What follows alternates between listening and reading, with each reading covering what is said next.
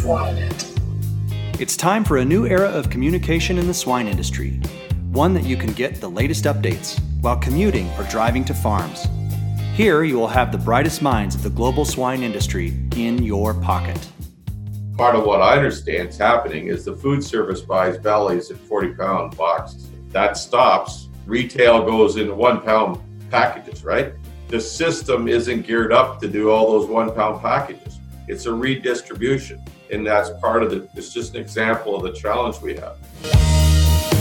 Welcome to Swine It Podcast. My name is Marcio Gonçalves, your host for today's episode. Hello, everyone. Uh, today we have Jim Long with us, and uh, he's going to chat about what is happening to the global economy right now and how that affects pig producers. How are you, Jim? I'm excellent. Thank you.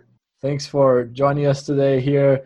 Uh, first of all, lots of people know you around the globe, but if you can share with us a little bit about your career so far and also how you got involved in pig production. Sure. Uh, I grew up on a farm. I live in Ontario in Canada. Uh, my family built their first farm in 1968. It was a 330 cell, farrow to finish, total confinement building.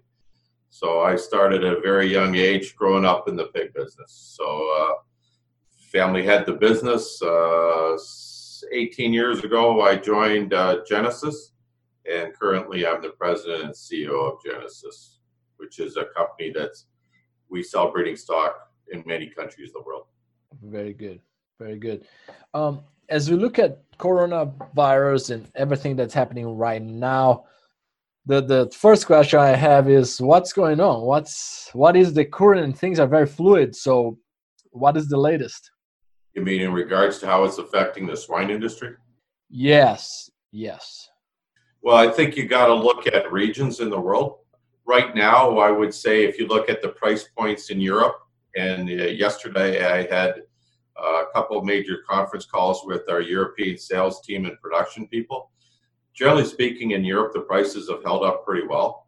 You know, they, I'm going to use a U.S. equivalency on a pound, live weight pound, but they're give or take around 70 cents a pound. It's okay. profitable. Mm-hmm. What's interesting, even though those countries are heavily challenged, let's say Spain, France, UK, are heavily challenged with coronavirus, and everybody's aware of the high mortality of the people, it seems like their food chain is working fairly well. The slaughter plants have been operating. They've been getting the pork domestically in the marketplace, and also they've continued, especially Spain, with their exports.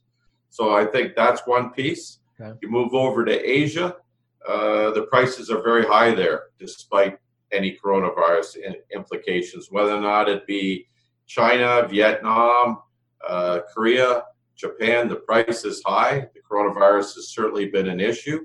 It seems like demand is there. I mean, part of the Chinese demand is related to the ASF and, and, and Vietnam to the ASF issues where they've got significantly cut supply.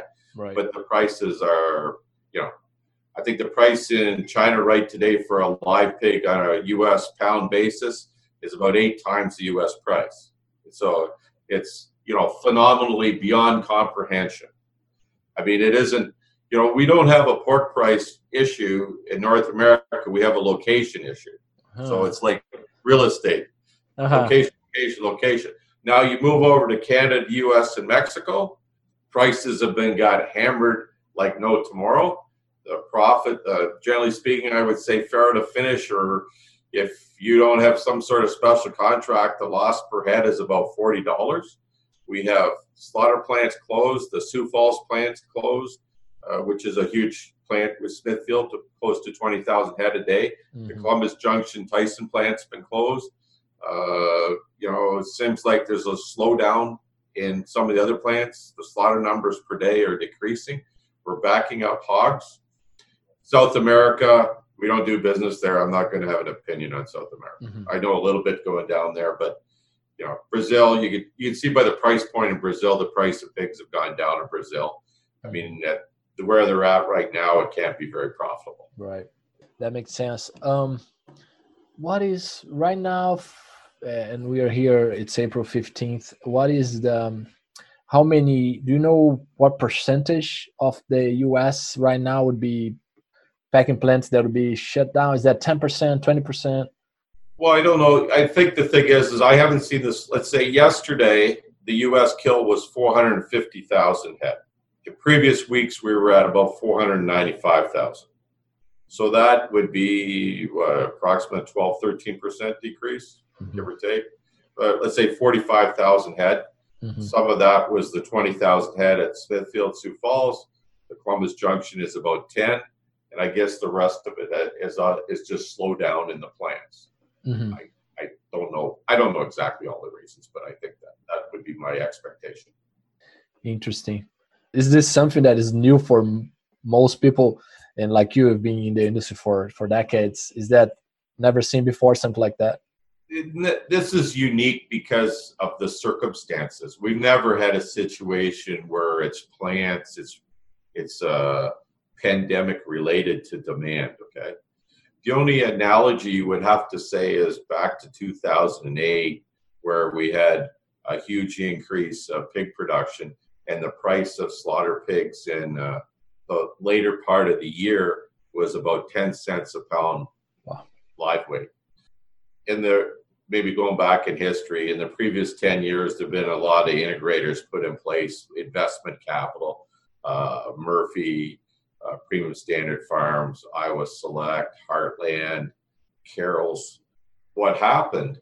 That price collapse, we had a reshuffling of ownership in the industry. Murphy's became part of Smithfield. Mm-hmm.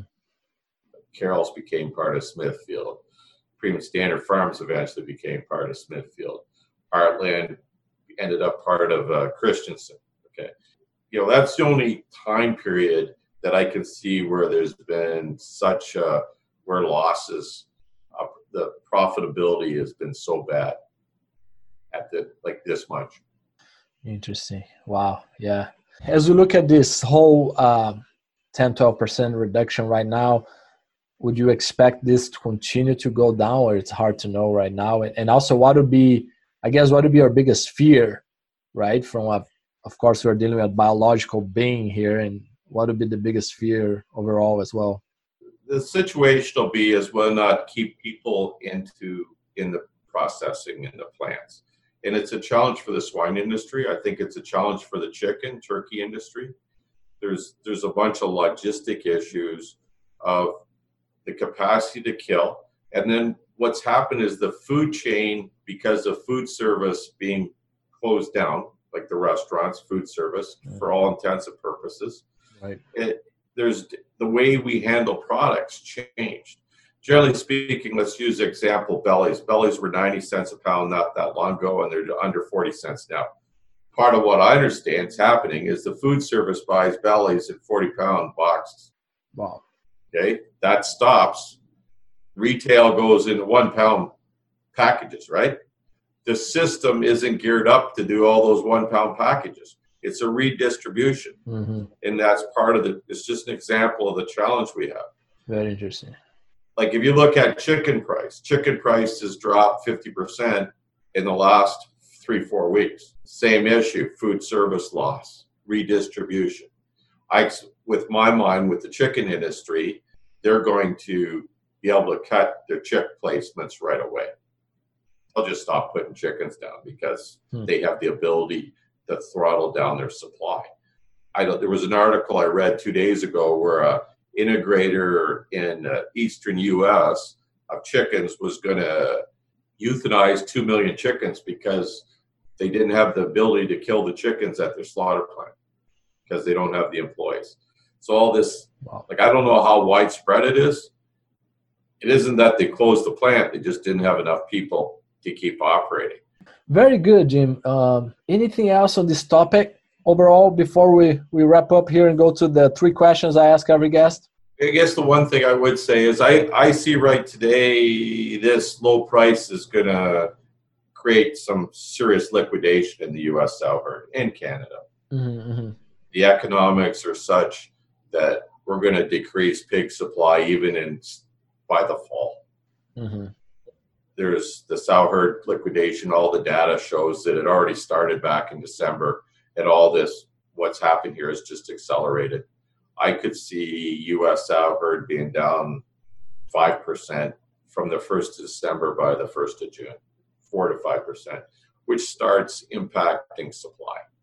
Also supports price. The other thing is, uh, I think the one real positive for the world right now is China needs pork. Mm. A week ago, they bought 37,000 tons of pork from the United States, was the biggest week ever. Wow. Purchased it. That's equivalent to about 400,000 market hogs. Okay. I expect we'll see high levels. There's a great buying opportunity for the Chinese to come in here at low prices.